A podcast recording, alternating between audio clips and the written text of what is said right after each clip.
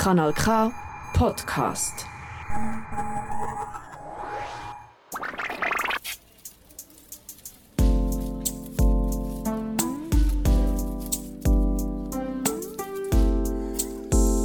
Faust und Kupfer, der popfeministische Podcast aus der Schweiz. Von Miriam Sutter und Lisa Christ.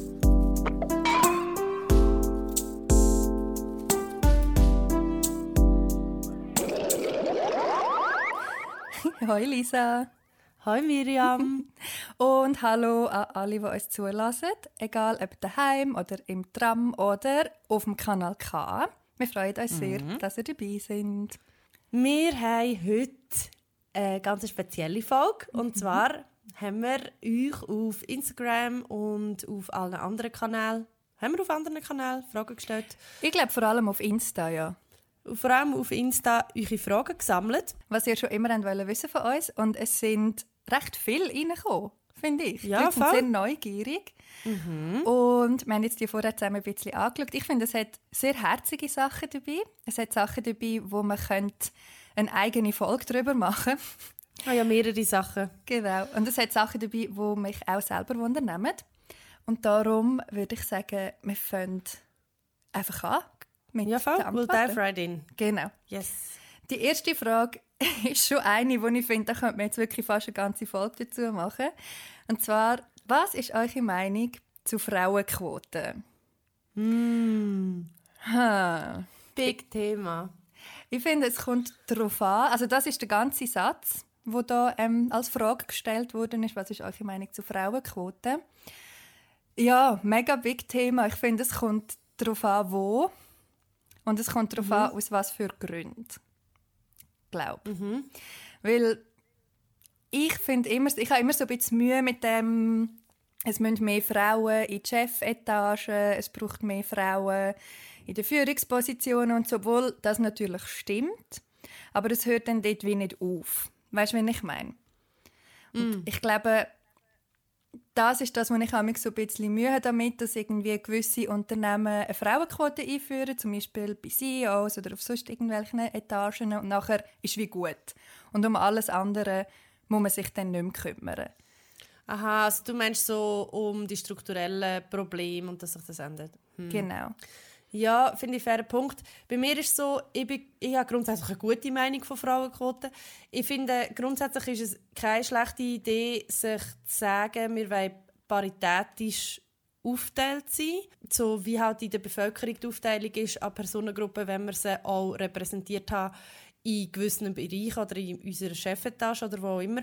Und ich glaube, es, es gibt so ein bisschen mehrere Gründe dafür, nämlich, dass wenn halt äh, wenn man sich auf das achtet, dann äh, tut man sich natürlich auch darum bemühen. Es ist ja nicht so, es wird ja oft das Argument gebracht, ja, wenn man jetzt eine Frauenquote macht, werden nachher schlecht qualifizierte Frauen in diesen Job gewählt über gut qualifizierte Männer. Und das ist natürlich Bullshit. Also niemand stellt ja eine schlecht qualifizierte Frau ein, sondern es geht ja genau darum, natürlich ist es aufwendiger, also das einzige Beispiel, das ich jetzt wirklich konkret machen kann, ist, dass wir ähm, beim Poetry Slam im Rössli in Bern haben wir vor ein paar Jahren gesagt, wir führen eine Quote ein und es gibt, das ist einfach ein Fakt, es gibt weniger Frauen und Mädchen, die Poetry Slam machen, als Buben und Männer. Das heisst, es ist de facto für uns als Veranstaltende ein grösserer Aufwand, um ein 50-50-Line-Up zu bringen, wo divers ist, wo, damit wir nicht immer die gleichen fünf Frauen einladen oder die gleichen fünf non-binären Personen, whatever, oder immer wieder. Ähm, aber es hat den Vorteil, es ist zwar mehr Arbeit und es braucht mehr Aufwand, aber es hat den Vorteil, dass man so den Leuten, die zum Beispiel im Publikum sitzen, auch zeigt, du kannst auch an dieser Stelle stehen. Und ich glaube, das ist ganz wichtig. Also es ist wie so, der, natürlich ist es nicht die Lösung von allen Problemen, so wie du sagst. Man kann nicht einfach sagen, mit dem ist es dann getan. Aber es ist einer von vielen kleinen Steps, die es braucht oder wo kann helfen dafür, dass wenn eben ein Mädchen aufwächst und sieht, ah, ähm, eine Frau ist Bundeskanzlerin, es hat Frauen im Bundesrat, es hat Frauen in jeglichen Berufen, auch in MINT-Berufen zum Beispiel, damit man sieht, man ist dort repräsentiert. Ich kann auch Cowboy, Cowgirl sein oder was auch immer. Es gibt einfach so diese Vorbildrollen, wo man sieht, ah, das ist eine Option, ich habe dort quasi ein Vorbild und nicht nur, sage jetzt, äh, der Weg Model, Kim Kardashian, Influencerin. Nicht, dass das schlechte Berufe sind oder dass ich die abwerten aber es gibt einfach gewisse Berufe, wo du als Frau oder als Mädchen die repräsentierst siehst und denkst, ah, in das kann ich reinwachsen. Und andere Berufe, wo das nicht ist. Also ich habe zum Beispiel nie in meinem Leben gedacht, ich könnte Comedian werden oder irgendwie Kabarettistin, weil ich nur ich habe nur Männer gekannt, die das gemacht haben. Ich bin in dieser Zeit aufgewachsen, wo im Fernsehen äh, nur so der Michael Mittermeier und da, wie heißt der andere, wo die ganze Zeit die Frauen Mannenwitz macht. Literally ähm, jeder deutsche Comedian. ja, nein, der Mario Barth. Halt so, ja, genau, Mario Barth und dann Stefan Raab und so. Also es ist wie so, alle Leute, die im Fernsehen, in den Medien lustige Sachen, unterhaltsame Sachen gemacht haben, sind allesamt ausschließlich dann, als ich aufgewachsen bin, Männer gewesen. Es hat vielleicht Akka Pickles gegeben, das weiß ich noch, und irgendwie die Gerburg Janke. That's it. So, es hat keine Vielfalt an weiblichen Hosts gegeben. Und da finde ich schon, es, es macht einfach etwas mit einem. Mm.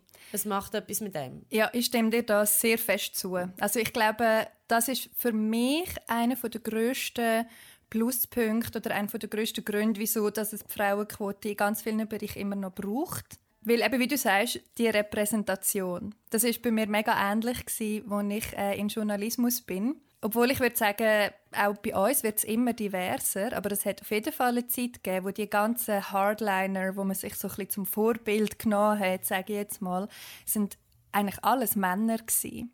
Mhm. Und ich glaube, gerade spezifisch im Journalismus spielt es auch eine mega Rolle, wer zum Beispiel ein Ressort leitet, wer in der Chefredaktion ist.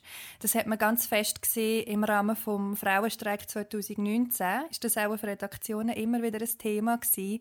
Wie berichtet man über feministische äh, Sachen, wie, wie berichtet man über diese Themen, wie berichtet man über Femizid zum Beispiel, sollte man nicht anfangen, das Wort zu brauchen und so, wie sehen wir das mit Diversität auf der Redaktion selber, etc. Und dort ist mega viel gegangen in den letzten Jahren.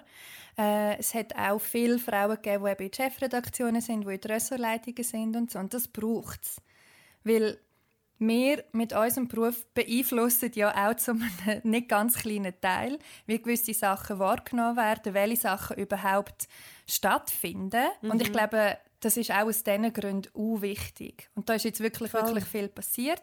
Und wie du sagst, ähm, ich glaube, es ist einfach so bezeichnend, dass es immer noch so wichtig ist, was man sieht. Weißt, wer siehst du in welchen Positionen? Das wirst du nie wegbringen. Das ist der Mensch und das ist darum ähm, ja sicher mit einer der wichtigsten Gründe, wieso dass ich Fan bin von einer Frauenquote. So. Und man darf auch nicht vergessen, dass natürlich, also zwei Sachen. Erstens, Frauen und Männer, und das ist jetzt sehr binär, das weiß ich, aber werden immer noch anders sozialisiert in einer Welt. Also, wenn du als Mädchen oder als Frau aufwachst, werden dir andere Sachen beigebracht, als wenn du als Mann aufwachst. Die Stereotypen sind immer noch mega stark und sie spielen unterschwellig, egal wie fest dass man sich damit auseinandersetzt, immer mit und ähm, es ist ein man wird belohnt, wenn man nach Geschlechterrollen performt. Und Geschlechterrollen verändern sich schon und sie verändern sich aber schleichend. Es geht lang. Natürlich ist es anders heutzutage als dann, wo meine Mami jung war, dann, wo meine Grosse jung war. Sehr anders. Aber es klingt immer noch so ein bisschen nach.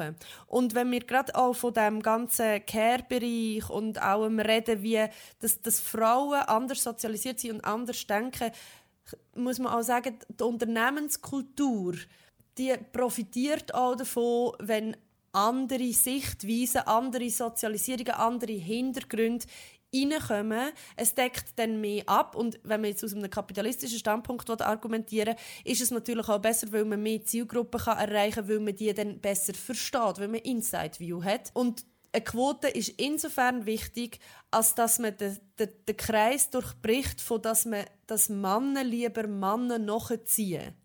Weil das ist nicht einmal, also ich unterstelle den meisten Männern auch gar keine böse Absicht oder so, sondern ich glaube, das hat rein allein damit zu tun, eben wieder in dem erkenne ich mich wieder in jemandem. Das ist eher der Fall, dass wenn ein Mann ein Chef ist und dann ein junger Mann irgendwie sieht, der ambitioniert ist und so, dass er sagt, ah, ich, ich sehe mich quasi in ihm. So. Und das hat wieder damit zu dass wir Männer grundsätzlich mehr Kompetenz zugestehen und dass Männer viel weniger Probleme damit haben, zu sagen, ich bin kompetent in dem, obwohl sie vielleicht gar nicht so kompetent sind. Also natürlich nicht alle und so weiter und so fort. Aber grundsätzlich die sich Frauen eher unterschätzen und Männer eher überschätzen. Und mit einer Quote kann man dem halt ein bisschen entgegenwirken. Mm, mega fest. Und es ist wie eine Übergangslösung, glaube ich. Also alles, was du jetzt mhm, beschrieben hast, für, wird irgendwann, fingers crossed, dazu führen, dass auch eine andere Sozialisierung stattfindet. Weißt? Dass dann eben mhm. Frauen anfangen, sich mehr zutrauen, ähm, sich weniger unterschätzen und dass das irgendwann ganz natürlich sich wird mhm. anpassen, hoffentlich. Absolut. Absolut. Es ist eine Übergangslösung, voll. Ja, eben, wie gesagt, wir können schon fast eine ganze Folge nehmen zu dieser Frage. Ähm, aber jetzt aber machen wir glaube, die nächste. jetzt so ein bisschen abdeckt, genau. oder? Mhm. Die also, nächste. Die nächste ist mir äh, geschickt worden als Message, weil sie glaube ich ein bisschen zu lang ist für in die, in die Box rein. Und die geht so. Für viele ist Feminismus schon fast ein Schimpfwort und man will auf gar keinen Fall als Feministin bezeichnet werden. Haben Sie das Gefühl, es ist möglich, eine Meinung von einer Person diesbezüglich zu ändern? Respektive, wie geht ihr in solche Diskussionen vor, um es wenigstens zu probieren, zeigen, dass Feminismus nichts Schlimmes ist und nicht nur ein komischer, unnötiger Trend? Ja, die Frage ähm, gefällt mir sehr gut, weil da scheint sich jemand ganz viel Gedanken gemacht zu haben. Und es ist eine Frage, die mich auch lange begleitet hat. Vor allem, als ich angefangen habe, zum Beispiel auch auf Insta, mich irgendwie feministisch äußern oder als ich mehr angefangen habe, feministische Themen journalistisch zu bearbeiten. Dass mir dann automatisch auch so ein bisschen Meinungen zurückballern bekommt, die da nicht einverstanden sind. Oder eben das mit dem Schimpfwort vor allem. Und der krasse Ablehnung von dem Ausdruck ist etwas, was ich ja, sehr fest erfahren habe am Anfang.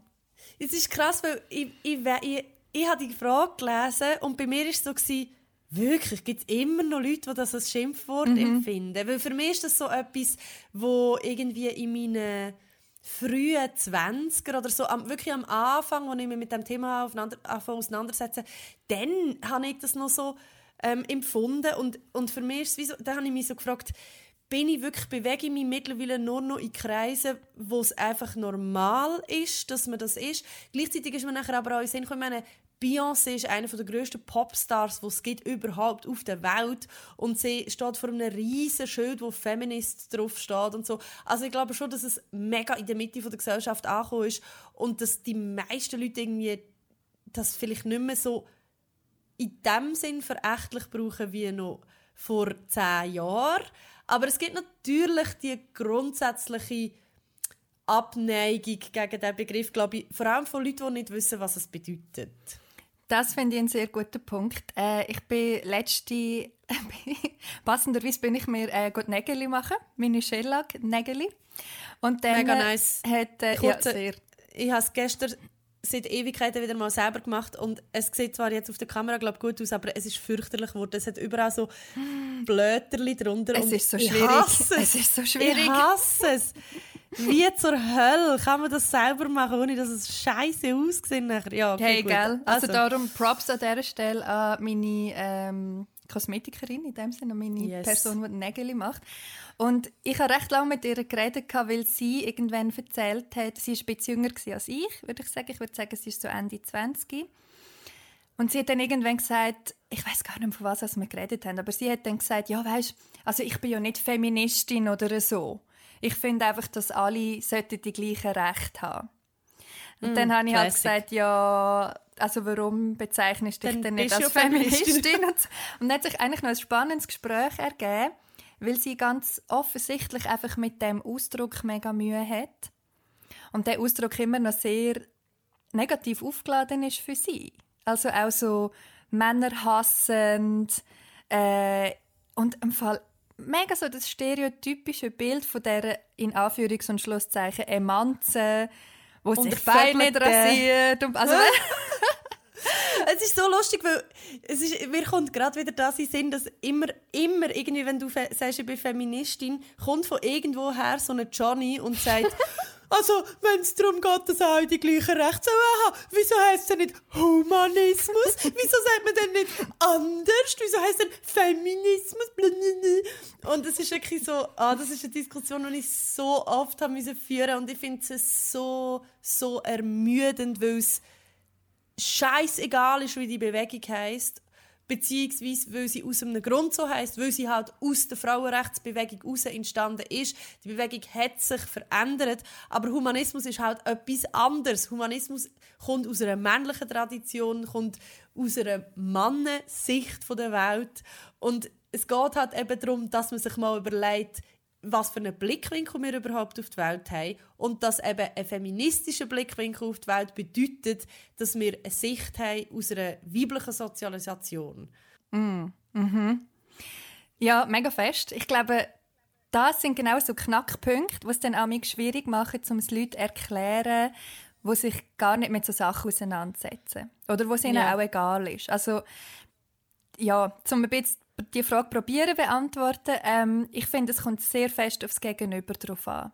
Also wenn ich jemanden habe, der mir gegenüber sitzt mit dieser Haltung, wo ich dann zum Beispiel anfange zu erklären, hey, es gibt immer noch Lohnungleichheit, es gibt so Sachen wie Femizide etc.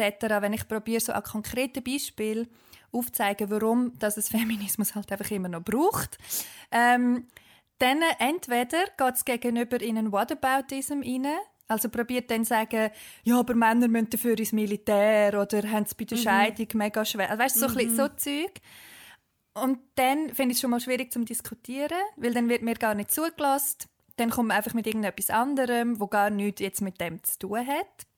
Mhm. Aber ich muss schon sagen, in den letzten Jahren, wirklich auch seit dem Frauenstreik, hat sich diesbezüglich auch ein bisschen etwas verändert, dass es wie durch das, dass es jetzt überhaupt im Raum steht, die ganzen Anliegen und dass es so viel Support gibt, habe ich das Gefühl, gibt es auch bei Leuten, die sich jetzt von mir aus nicht als Feministin bezeichnen, mehr Verständnis und mehr Awareness mhm. für einfach für die, für die Themen, die einfach immer noch aktuell sind, wie ja jetzt auch wieder äh, die Aktualität zeigt, dass es einfach immer noch nicht vorbei ist und dass es die Kämpfe mhm. immer noch braucht.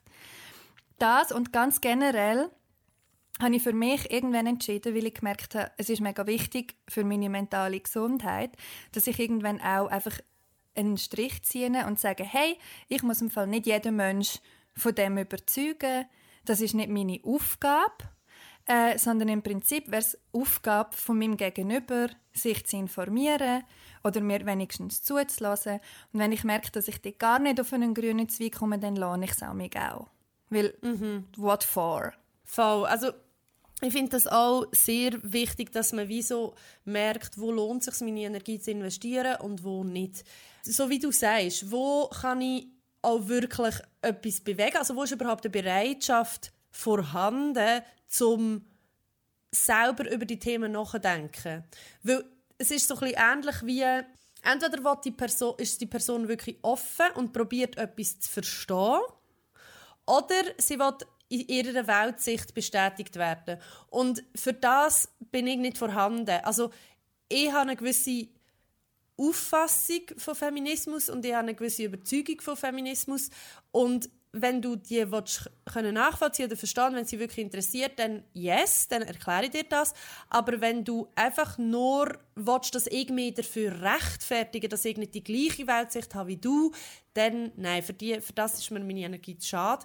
Und ich glaube, das hat auch viele Parallelen zum Beispiel zu Instagram. Oder wenn man auf Instagram ähm, sich ausspricht für feministische Sachen oder zum Beispiel, wenn, man so ein bisschen in der Öffentlichkeit steht wie ich, dann ist es wie so, ich finde auch, du darfst gerne mit Content konsumieren und wenn man das lang genug macht, denke ich, bekommt man recht gut mit, was meine Weltsicht ist, was meine Meinungen sind und dann kann man sie auch nachvollziehen und wenn man sie vielleicht nach einem halben Jahr oder nach einem Jahr immer noch nicht nachvollziehen kann, kann man immer noch mal nachfragen.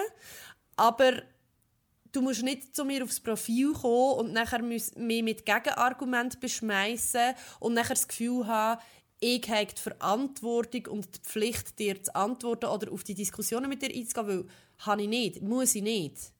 So. Weil grundsätzlich habe ich das Gefühl, durch das, dass man als Person wahrnehmbar ist und die Meinungen immer wieder wiederholt und immer wieder darlegt von sich aus, wenn man Energie hat, können die Leute etwas mitnehmen und das nachher selber auch sein. Wie so kleine Leuchttürme von, von Feminismus. Und dann verbreitet sich das automatisch. Man muss nicht unbedingt Leute bekehren. Weil ich glaube, dass so der Wert vom Feminismus, der Grundwert von alle Menschen sind gleich viel wert, wo, wo sehr viele Überschneidungen haben, auch mit den Menschenrechten, ähm, ich glaube, diese Werte sind inhärent so stark, dass, dass man die Leute nicht muss bekehren dazu. Ja, gebe ich dir absolut recht. Ich finde das auch ein schönes Bild mit diesen Leuchttürmen, mit diesen verschiedenen. Ähm, und ich mache das genau gleich. Und eben, ich finde, ja, ganz fest, ganz fest sich überlegen, wo lohnt es sich, warum lohnt es sich, auf was habe ich Bock, auf was nicht. Ähm, und das Gegenüber auch einfach mal können stehen wenn man merkt, wie du gesagt hast, dass es da jetzt gar nicht darum geht, dass man etwas verstehen oder etwas möchte lernen, sondern einfach ein bisschen fighten und auf das habe ich sehr oft dann auch überhaupt keine Lust. So. Voll. Genau. Wenn wir äh, eine von den nächsten Fragen beantworten. Ja, let's go. Äh, genau, wir gehen da einfach glaub, weiter in unsere Listen, oder? Die wir mhm. da bekommen haben. Und zwar diese Frage haben wir tatsächlich schon ein paar Mal gestellt bekommen, darum wird die ein bisschen schneller gehen. Vielleicht ist es schon gekommen, aber wie habt ihr euch kennengelernt? Das interessiert die Leute wirklich recht fest immer noch. Es ist aber lustig, weil ich, ich würde so gerne so eine Romantik ja. Äh, Happening Story erzählen, aber es ist halt wirklich, na, eigentlich ist es ein bisschen romantic, aber es ist auch eine Modern Day Love Story eigentlich. Das stimmt.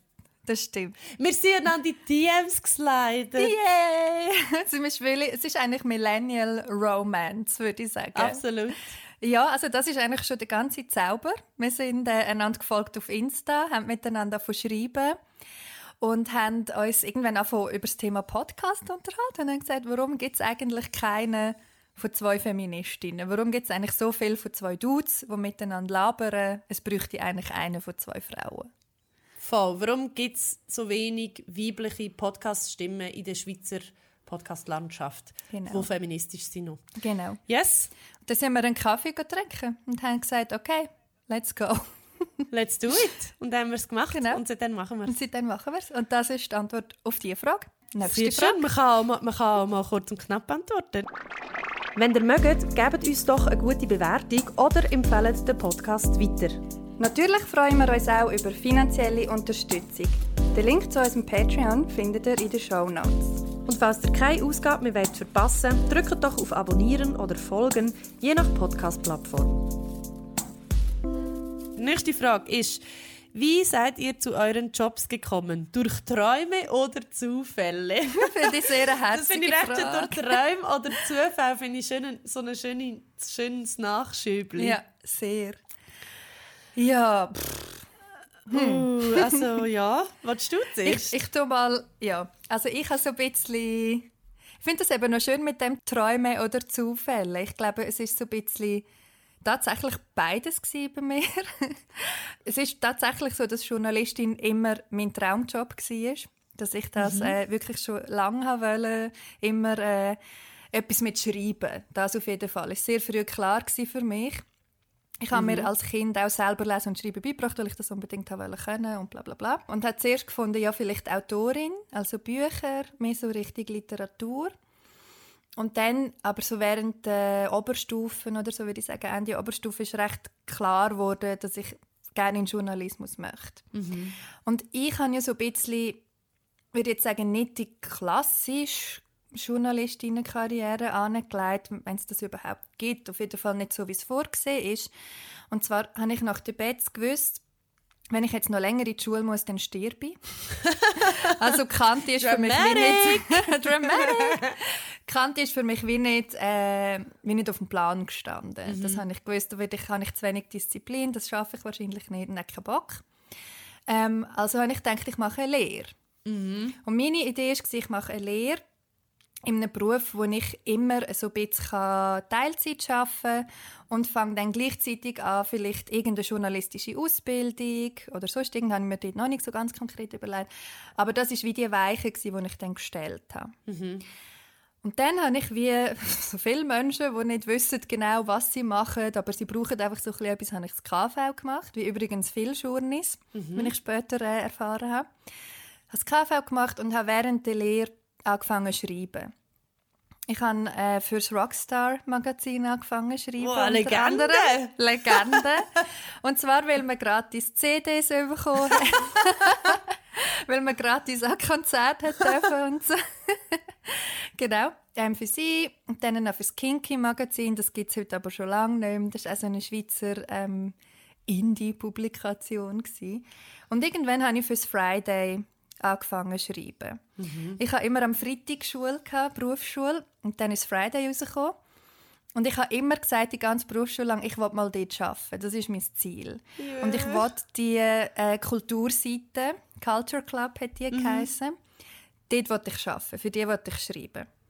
Und haben dann die eigentlich auch einfach angefangen zu bombardieren, sobald ich etwas vorzuweisen hatte durch meine anderen Aufträge dass ich bitte für sie schreiben und bla bla bla. Und sie haben dann, irgendwann haben sie mir mal etwas Kleines schreiben tatsächlich. Und dann ist das so ein so weitergegangen. Und gegen Ende von meiner Lehre bin ich in der Redaktion gewesen, bei dem Magazin tatsächlich, wo ich das KV gemacht habe.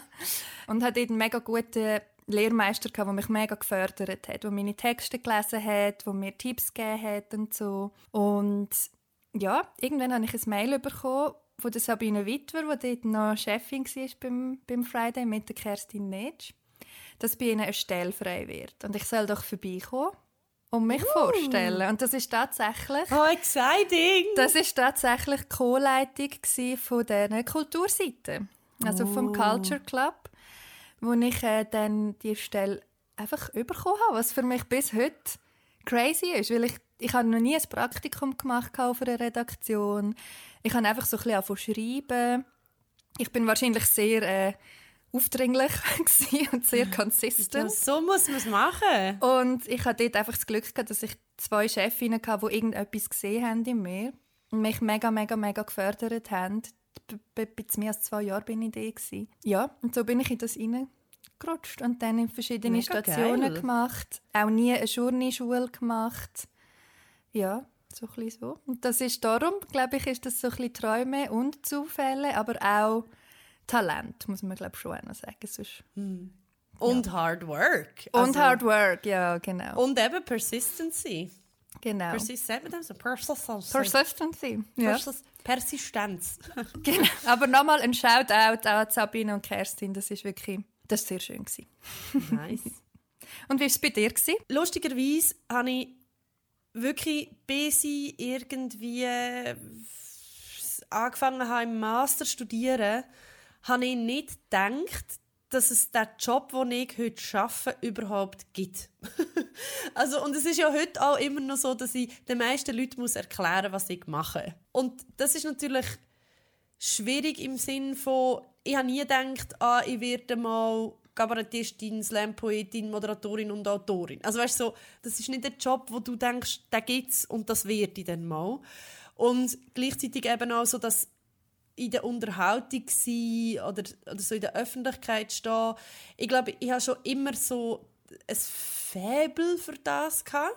Also ich bin mega gern auch immer äh, im Mittelpunkt gestanden. Ich habe gerne Vorträge gehalten. Sachen, die die meisten Leute nicht so gerne machen, bin ich immer so gewesen, yes, give it to me. Ich will da auf die Bühne und ich will da etwas machen. Und aber ich habe immer gedacht, dass das etwas ist, wo man eigentlich nur als Hobby machen kann. Mhm. Mir ist das gar nicht in den Sinn gekommen, dass das etwas sein könnte, wo man Geld damit verdienen kann. Und darum ist es dann mehr oder weniger einfach so ein passiert. Also ich habe ja ich habe Kante gemacht und ich habe dann irgendwann mit 16 angefangen Poetry Slam zu machen. By the way bin ich jetzt 31, das heißt, ich mache jetzt schon länger in meinem Leben Poetry Slam als nicht. Stimmt. Sehr schön. Oder knapp. Ja, knapp. knapp. Also noch nicht. Knapp. Noch nicht, aber es ist wie so, ich mache jetzt schon gleich lang Slam. Oder es steht, ich bin auch schon vor 16 ab und zu mal auf der Bühne gestanden. Ich habe manchmal so ein Theaterprojekte und so mitgemacht. Nicht mega viel, aber ab und zu mal. Also ich bin sicher schon länger in meinem Leben auf der Bühne als nicht auf der Bühne. Und es ist einfach ein mega wichtiger Bestandteil von meinem Leben geworden über diese Jahre. Eben 16 das erste Mal mitgemacht und dann ist es sukzessive immer mehr geworden und es ist natürlich am Anfang einfach ein Hobby gewesen. Also ich habe das während der ganzen Kanti-Zeit habe ich Poetry Slam gemacht nebendran. Äh, nachher habe ich ein Zwischenjahr gemacht. Dann bin ich aber arbeiten und habe Poetry Slam gemacht und bin reisen. Dort habe ich natürlich nichts gemacht.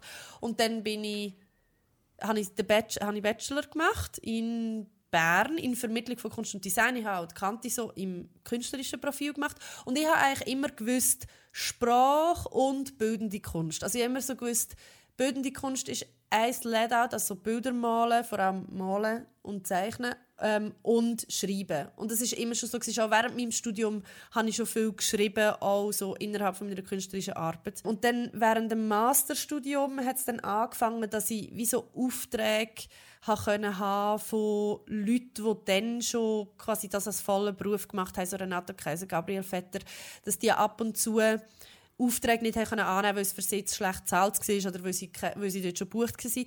Und dann ab und zu habe ich dann wie so von so Leuten, die schon weiter waren im Business, Aufträge bekommen zugewiesen bekommen und hatten die so ein bisschen machen ähm, und habe, irgendwann habe ich dann wie so gemerkt, ah, ich verdiene jetzt eigentlich mit meinem Hobby genug, dass ich nicht mehr muss in einer Bar arbeiten neben dem Studium, weil ich ja immer noch geschafft neben dem Studium. Also ich, ich habe studiert, also auch schon in der Kante und in der Schule und geschafft und an jedem Wochenende, Freitag und Samstag, manchmal auch unter der Woche noch am Slam auftreten. Krass. Also, ich wow. weiß nicht, ehrlich gesagt, also es ist wirklich so, seitdem was ich irgendwie zurückdenke, ist halt auch Poetry Slam und die, die ganze Szene und so, ist eigentlich auch so ein bisschen mein Sozialleben. Also ich bin ich habe gar keine Zeit mehr gehabt, um außerhalb von meinen Arbeitsfeldern noch Leute zu treffen oder können lernen oder so. Mm. Nachher eben habe ich immer so ein mehr Aufträge bekommen und dann ich habe mich eigentlich schon so im Bachelor angefangen, immer mehr für Feminismus zu interessieren und im Master habe ich mich dann relativ frei können entscheiden, für was, zu was für Themen dass ich arbeiten will. Und dort habe ich nachher auch schon gemerkt, dass es eine krasse Tendenz gibt, also so Seminararbeiten und so, habe ich nachher oft über feministische Perspektive in der Kunst geschrieben und habe auch gemerkt, dass eigentlich das Schreiben und sich so auseinandersetzen mit Themen eigentlich mega mein, mein Ding ist und dass ich das mehr machen will. Und dann habe ich mir halt überlegen, ja, was mache ich eigentlich nach dem Master? So, weil ich gewusst, ich wollte nicht Kunstlehrerin werden. Äh, it's out of the question. Und habe nachher ja aber gewusst, hey, es gibt die Option, es gibt Leute, die von dem leben. Das ist dann mittlerweile so ein bisschen in mein Blickfeld gerückt. Und ich habe dann immer noch gedacht, ja, eigentlich weiß ich nicht, ob ich das kann. Ich habe bis dann ja auch immer nur so fünfminütige Texte gehabt. Also weißt nur so und auch kein ich bin nie länger als vielleicht eine halbe Stunde etwas am Vortragen gewesen, und eine halbe Stunde hat dann einfach geheißen, ich lese diesen Text, dann lese ich diesen Text, dann lese ich diesen Text. Mhm. und ich habe dann, weil ich schon Leute natürlich kennt habe, die Slams organisiert haben, ich dann einfach dort gefragt. Ich habe dann, weil ich wusste, dass äh, ein Veranstalter eben eine eigene Agentur mittlerweile dann auch schon ähm, gemacht hat und Agent war für eben Spoken Word, habe ich ihm angerufen und gesagt, hey, kann ich bei dir in die Agentur kommen? Ich will wirklich unbedingt bei dir in die Agentur kommen. Und er hat dann gesagt, ja, aber die Auflage ist, dass du halt ein Soloprogramm musst schreiben musst, damit wir das verkaufen können, weil das ist das, was du kannst in Kleintheater spielen Und ich wollte das auch unbedingt wählen. Also ich habe mega Respekt gehabt, ich habe Schiss gehabt, ich habe nicht gewusst, ob ich das kann. Eine Stunde lang allein auf einer Bühne stehen und irgendwie, oder zwei, eigentlich zwei Stunden, zwei das Stunden allein lang. auf der Bühne stehen und Krass. ja, hat einfach einen ganzen Abend, oder? Du, das ist wie ein Kinofilm oder so. Du stehst einen Abend auf der Bühne und unterhaltest die Leute allein. Und ich habe das aber wählen und es ist dann wie so gewesen, ich will das, ich, ich fühle das und ich habe das Gefühl, das ist der nächste Schritt in meinem, in, in meinem Weg auf der Bühne. Ja. Und dann ähm, hat er mich zum Glück unter Vertrag genommen und ich habe nachher mit der Hilfe von ihm und auch nachher hat er dann also gefunden, ja, wir machen noch das Cabaret-Casting und das und dieses. Und nachher hat sich das wie so ergeben. Also ich glaube, dort hat es von mir aus, das ist so der erste wirklich bewusste, aktive Schritt, den ich gemacht habe. Und vorher habe ich echt viele Leute weißt, angefragt, kann ich bei euch auftreten. Und dann, das ist zum Glück so in der Schweizer Poetry Slam Szene, wenn du gut ankommst, beziehungsweise wenn deine Texte irgendwie unterhaltsam sind, wird dein Name sehr schnell umgereicht und du wirst sehr schnell angefragt für verschiedene Slams. Und ich habe dann einfach geschaut, dass ich pro Monat genug Slams habe und dann eben irgendwann mit der Agentur. Und nachher ist es so ein, ein Selbstläufer geworden. Und das Krasse ist aber auch wirklich seitdem, dass ich mich dann wirklich so ganz in Selbstständigkeit gewagt habe nach meinem Masterabschluss.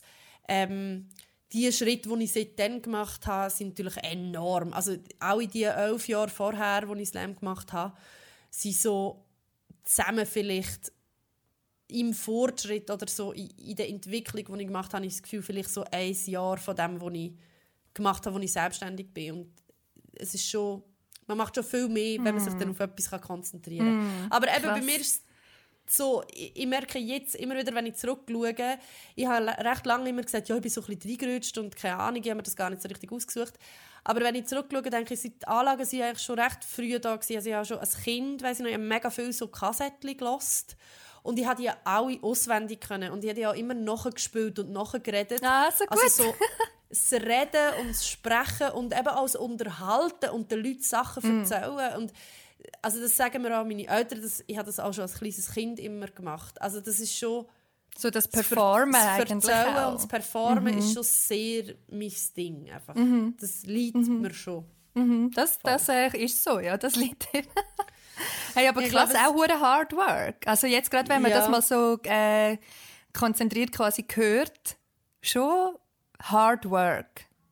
Ja, man muss natürlich auch sehen, dass es über sehr viele Jahre sich so entwickelt Voll. hat, oder? Und manchmal habe ich, ich habe im Nachhinein auch ab und zu mal gedacht, ja, warum habe ich überhaupt noch den Master gemacht? Ich hätte auch viel früher schon können, dann wäre ich jetzt noch weiter und so. Und gleichzeitig denke ich aber auch, hey, es waren alles irgendwie Erfahrungen gewesen und ich habe die Zeit wahrscheinlich auch gebraucht, um reinwachsen und ein gewisses Selbstverständnis und ein gewisses Selbst, Selbstbewusstsein haben, um zu sagen, es ist okay, dass ich das mache und eine Stunde lang allein auf der Bühne steht, zwei Stunden lang allein auf der Bühne steht, mit dem Raum nehmen so. Mm. Ähm, mm. Darum, aber es braucht schon auch, manchmal muss man den Mut haben und den Schritt wagen ins Ungewisse. Sehr schön gesagt. Und für das braucht ja. man eben auch ein gewisses Päckchen, wo man schon sich durch Erfahrungen ähm, angesammelt hat vorher. Also ich habe auch mega Respekt vor dem. Ey, allein zwei Stunden auf einer Bühne stehen und Leute unterhalten. Ich kann mich noch verstecken irgendwo hinter meinen Texten, also ich muss die nicht vorlesen oder so irgendetwas. Also, genau. Darum machst ja, ich meine, es, ich glaube, es hat ja schon auch, weißt, auch Glück spielt ja schon auch eine Rolle dabei. Weil ich mache es mega gern und ich habe mega Glück, dass es Leute gibt, die das gut finden, was ich mache. Mm. Ich meine, es könnte auch sein, dass ich das hure gerne mache und auch würde denken, oh Mann, hure Nervig, wenn ich auf Sack. So, es ist einfach schön voll, und, voll. und es ist auch ein Glück. Ja, so. ich habe jetzt auch gerade gedacht, eigentlich haben wir beide, also ist es ein mega Blessing, wie wir mm. einfach das mm. können machen können, was wir gerne machen, was wir gut können und einfach Voll. unser Leben können bestreiten mit dem. Das ist auch mega nicht Extrem. selbstverständlich. Voll. Ich bin auch sehr Voll. dankbar für das. Mega fest, ich auch. Ähm, ja, das war jetzt eine sehr ausführliche Antwort, aber ich fand das jetzt sehr, sehr spannend gefunden. ähm, genau, weil über das haben wir, glaube ich, noch nie wirklich äh, so, so ausführlich geschwätzt. Mhm. So. Das ist eher auch sehr spannend gefunden. Ich habe nicht gewusst, dass du das KV gemacht hast. Ja, so ist es. Aber nützt mir nichts. Ich hasse Steuererklärung mache immer noch. Nein. Nein. Wow. Ich will nicht über meine Steuererklärung reden. Ja, reden wir lieber über die nächste Frage. KV, ich habe immer das Gefühl, Leute, die das KV nein. gemacht haben, kommen hure draus bei so Bürosachen. Nein, nein. Und dann bin nein. ich immer ein bisschen neidisch und denke so, ah, warum habe ich nicht das KV gemacht? ich habe es gehasst, muss ich vielleicht denen sagen. Ich habe es ah. mit allem, was ich habe, habe ich da okay. gehasst. Ja, auf jeden Fall. Die nächste also Frage. Wir weiter. Auch sehr spannend. Äh, könnten wir, glaube auch recht lange darüber reden. Und zwar, korrigiert ihr jede Mikroaggression, die ihr mitkriegt? Slash, wie geht ihr damit um? Finde ich sehr eine interessante Frage. Ich muss sagen, ich komme nicht Puh. ganz draus mit einer Mikroaggression korrigieren, die man mitbekommt.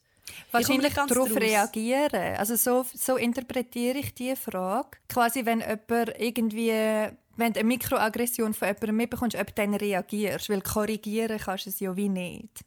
Es ist ja, schon ja, du passiert. kannst ja höchstens die eigenen Mikroaggressionen korrigieren. Mm. Also weißt du, was ich meine? Aber wenn man es mitbekommt... Darum komme ich nicht ganz raus, weil ich... Also, man muss vielleicht schnell über das Wort Mikroaggressionen mhm. reden. Ich verstehe unter Mikroaggression quasi dass jemand etwas sagt, was im gesamten Betracht gar nicht so schlimm ist, aber weil ich schon hunderttausend Mal so etwas Ähnliches in die Richtung gehört habe, macht es mich gerade hure hässig mm. oder ich reagiere gerade viel abweisender, als es eigentlich angemessen wäre in mm. dieser Situation. Also mm, für mich ist eine Mikroaggression schon ein bewusster Angriff. Und zwar ein Angriff, wo extra eben so stattfindet, dass man es gar nicht merkt oder dass man unter Umständen kann sagen oh, das habe ich ja gar nicht so gemeint oder Aha. dürfen wir da jetzt nicht mehr oder irgendwie so. Also das ist für also mich die Mikroaggression ist gar nicht aus, von meiner Seite aus, wenn ich so zurück aushole, mhm. sondern ist, ist, wenn ein Mann oder irgendjemand irgendetwas ein unüberlegt, blöd sagt, wo man hunderttausendmal sagt, aber wo eigentlich im Grunde genommen diskriminierend ist. Ja, genau. Also das mhm. so, ja, das verstehe ich unter Ja, dann macht es viel mehr Sinn. Dann macht auch die Frage viel mehr Sinn. Mhm. Okay, gut. Mhm. gut. Ich finde es also, noch schwierig. Wie geht man mhm. damit um, ob man es korrigiert? Also ich bin jemand, wo wenn ich etwas mitbekomme in einem Rahmen, wo ich das Gefühl habe, ich kann jetzt etwas sagen oder ich habe Bock, zum etwas zu sagen, dann mache ich es schon. Vor allem, wenn es gegen mich ist, obviously. Also wenn jetzt so eine Mikroaggression gegen mich gerichtet ist, dann wehre ich mich schon. Aber ich finde, es geht wieder ein bisschen in die Frage rein, wo wir am Anfang darüber geredet haben. Ich finde auch da... Das ist mega eine Frage von... Genau, ja. es geht so fest darum, habe ich Ressourcen, nervlich, emotional? Was ist die Situation, in der ich mich darin befinde oder so? Geht es um mich oder geht es um jemand anders? Tue ich jetzt jemanden unterstützen oder bevormunden? Ja, ja, ja, ja, so ein bisschen so. Also jede Mikroaggression, die ihr mitkriegt, sicher nicht, sondern Je nach Situation halt, ja. Also wenn ich gerade mag, dann ja. Ja. Und habe ich jetzt Bock, weil unter Umständen lässt du mega auf eine Grundsatzdiskussion ein. Und manchmal mag ich auch einfach nicht.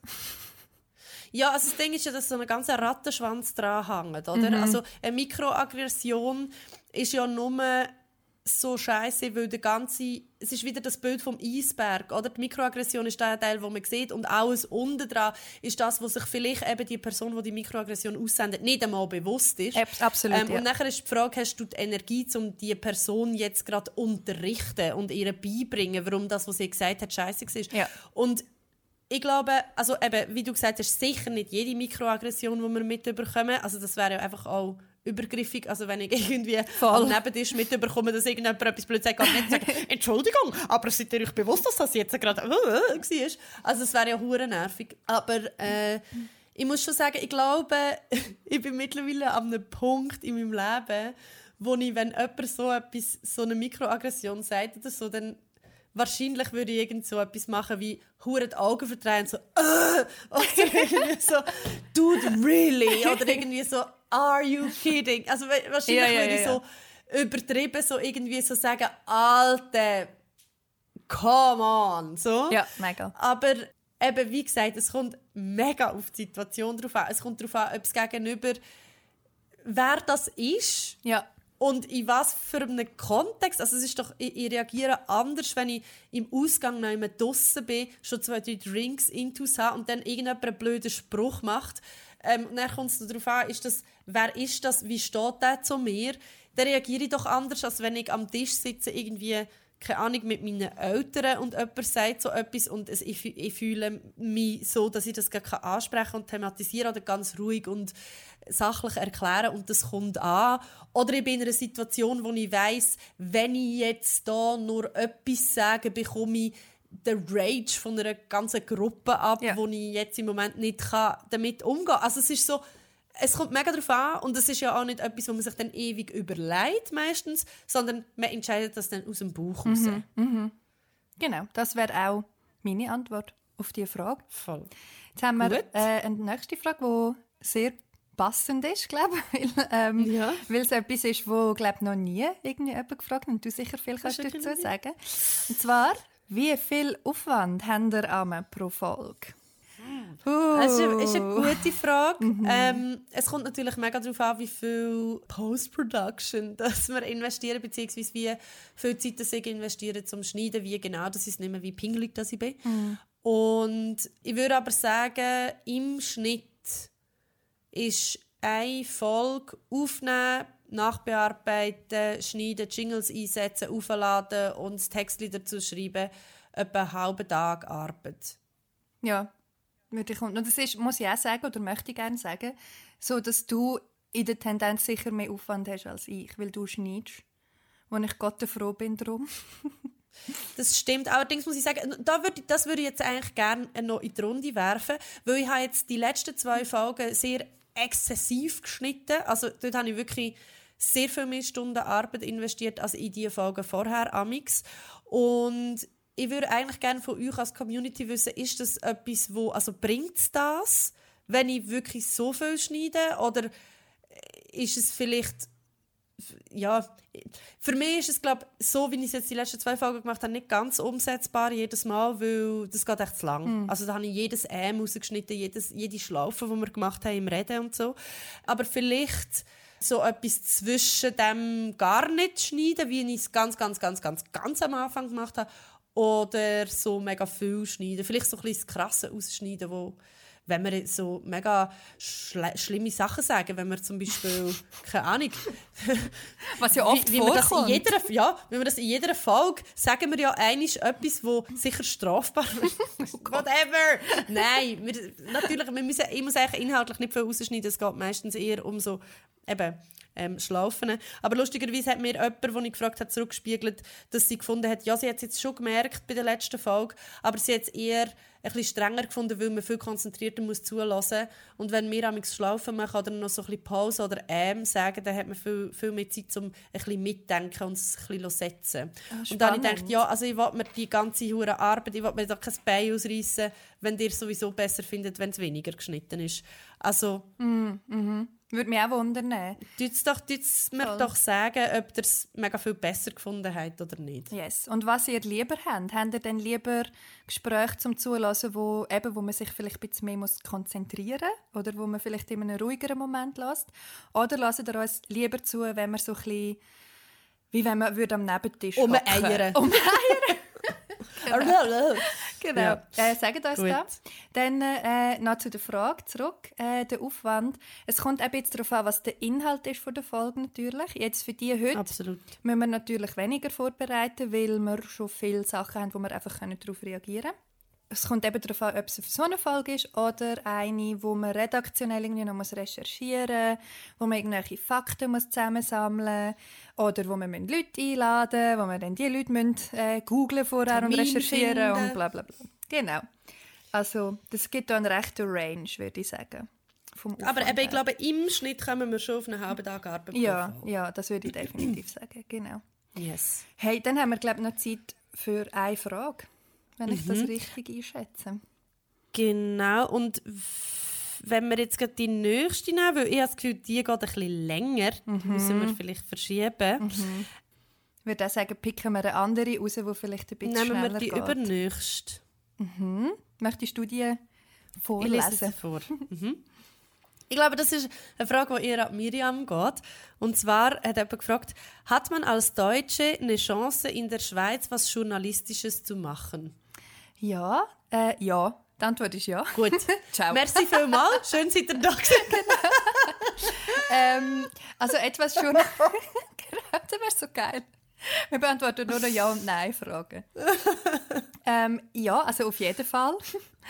Äh, ich weiß nicht genau, auf was die Frage abzielt. Darum probiere ich sie so ein bisschen allgemein beantworten. Also wenn es zum Beispiel darum geht, dass die Person jetzt in Deutschland eine journalistische Ausbildung gemacht hat, dann sowieso auf jeden Fall. Ähm, es gibt ganz viele ähm, Redaktionen in der Schweiz, wo sogar wie so eine Partner, eine Partnerschaft sozusagen haben mit Journalistenschulen, zum Beispiel in Hamburg. Ähm, also das ist da überhaupt kein Problem. Und eben wie ich ja vorher auch so ein erzählt habe, braucht es gar nicht so unbedingt. Also wenn es irgendwie um das Ausbildungszeug geht, dann ist das sowieso kein Problem. Ähm, von der Sprache her obviously auch kein Problem. Außer benutzt nicht die komischen Doppel-S, die aussehen wie B. Genau. Das die haben wir hier nicht, okay? Verpiss dich mit dem komischen, komischen Zeichen. We don't need that shit. Wir wollen das nicht. Aber sonst, abgesehen ja. von dem, bitte. We don't like it, we don't need it, go we away. We don't want it. ähm, genau, und sonst Ja, sowieso. Also ich glaube, was eben auch noch spannend ist, wenn man in Deutschland mal auf einer Redaktion geschafft hat, dann ist man geeicht. Also dann ist man wirklich, wirklich parat. Ähm, ich selber habe das, das zweifelhafte Vergnügen leider noch nie gehabt. Aber äh, meine beste Freundin hat auf einer Redaktion in Deutschland bei so einem People-Magazin ein Praktikum gemacht im Rahmen von ihrer Ausbildung. Und das ist dann schon nochmal ein anderer Wind. Also auch wenn, also, wenn Junis aus Deutschland zu uns kommen auf die Redaktionen, das ist Kuschel. Kuschel pur für die. Ja, ich habe eh das Gefühl, also es ist doch eh meistens, wenn man in, also mein Deutschland, der große Kanton, wie man ja so sagt, ich glaube, wenn du in Deutschland neu geschafft hast, kannst du grundsätzlich mit dieser Qualifikation fast überall in der Schweiz mhm. arbeiten. Also ich habe jetzt das Gefühl, es, ist, es wäre glaube eher umgekehrt schwieriger. Also wenn du in der Schweiz ein, ein paar kleine Journeyjobs gemacht hast, kannst du wahrscheinlich in Berlin noch zwei Jahre lang Praktikas machen, bis nachher dort mal etwas kannst. Also ich glaube, es, da, es ist eher ein Downsize. Mhm. Das, was nicht heisst, dass, dass ich irgendwie die Qualität oder so überhaupt gar nicht ähm, soll das ein Qualitätsanspruch sein, irgendwie wo anders ist, sondern ich glaube einfach, in Deutschland, durch das es ein grösseres Land ist, dass es mehr Konkurrenz gibt, dass es einfach einen, größeren Markt überhaupt gibt und größere Medienhäuser gibt, ähm, ist wahrscheinlich einfach die Qualifikationen und wie es läuft, ist wahrscheinlich einfach ein bisschen, eben, wie du sagst, harscher. Mm. Hätte ich jetzt vom Gefühl her auch gesagt. Mm, Schon allein, weil es wahrscheinlich vergleichbar ist so mit, wenn du in der Schweiz Gabaret machen oder Comedy machen ich meine, wie, wie groß ist die Szene in der Schweiz? ist mega übersichtlich, weil wir halt einfach ein kleines Land sind. Und wenn du etwas kannst, bist du schnell mal eine Person, die man einladet. Hingegen in Deutschland gibt es eine Million und eine Person, die Comedy machen Und alle probieren es. Und es ist auch viel ein grösserer Markt und mm. viel, grössere, viel mehr Konkurrenz. Mm. Und ich glaube, das ist äh, ja. Mm. Ich glaube, was vielleicht noch, was noch wichtig ist, und ich jetzt eben auch nicht weiß, ob das noch Teil ist von dieser Frage, aber auf jeden Fall, dass man, dass man sich mit der Schweizer Politik auskennt, dass man sich mit dem Schweizer System auskennt und so weiter, bla bla bla. Das ist je nach Redaktion, wo man möchte arbeiten, natürlich mega entscheidend, mega wichtig. Ähm, hm. so ein Politressort von der NZZ wäre es vielleicht noch gut, wenn man wüsste, dass wir kein Bundes Kanzlerin genau, haben oder so. Genau, aber sonst... Ähm, also wir haben, wir haben glaube ich, schon einen Bundeskanzler, oder? Also Kanzler nicht, aber Präsident haben wir. Das haben wir, genau. Aber so, dass man das System könnte genau. von sieben Bundesräten genau. und so, so Ständerat, ähm, bla bla bla. Ja, also ganz allgemein ist die Antwort auf jeden Fall ja. äh, es ist, wenn ich jetzt vielleicht ein bisschen zynisch sein will, ist es im Moment vielleicht so, dass man auch als Schweizerin oder Französin oder Italienerin in der Schweiz weniger Chancen hat, etwas Journalistisches zu machen als auch schon. Weil die Branche einfach langsam mm. aber sicher im Arsch ist. So. Aber äh, das hat eigentlich nicht viel damit zu tun, woher man kommt. Jetzt in Aha, dem Kontext. Du meinst, die Branche ist im Arsch, weil man nicht mehr so Reportagen macht, sondern weil alles nur noch die Media ist, wo Weil alles zusammengespart wird. Halt. Yes. Also das ist mhm. mehr das Problem. Ähm, ja. Aber eben, das hat jetzt nicht per se etwas das ist ein globales Problem. Genau. Ja. Ja, von dem sad, her, sad come times. over to the, to the dark side. To the sad side, habe ich sagen, was beides oh stimmt. Oh my God. But to the better paid side, probably. ja. Ja. Im ähm, Verhältnis vielleicht nicht, aber... Ja. Gut, ja. Ja, das ich glaube, sehr spannend mit dieser tollen Schlussfrage schließen wir die, schließen wir die Folge ab. Mhm. Und ähm, wir haben jetzt natürlich bei weitem nicht alle Fragen können beantworten aber wir werden alle Fragen beantworten, mhm. eine nach dem anderen. Mhm. Wir werden uns Mühe geben, die Fragen sind nicht verloren. Wir haben die hier gespeichert und ähm, wir kommen noch dazu. Irgendwann. Genau. Bei der nächsten QA-Folge. uh, und bitte hört auch nicht auf Fragen stellen. Wir haben sehr Freude. Ich kann auch einfach Voll. random weiter Fragen stellen. Genau. Nice. Danke vielmals fürs Zuhören und bis zum nächsten Mal. Schön, dass ihr dabei gewesen. Bis bald. Tschüss. Tschüss.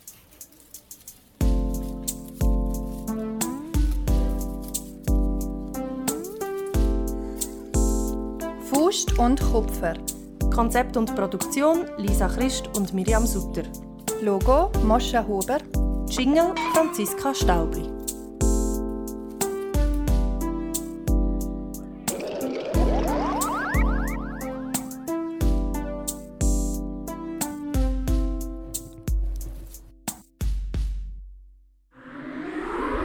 Das ist ein Kanal K Podcast Jederzeit zum Nachhören auf kanalk.ch oder auf deinem Podcast App.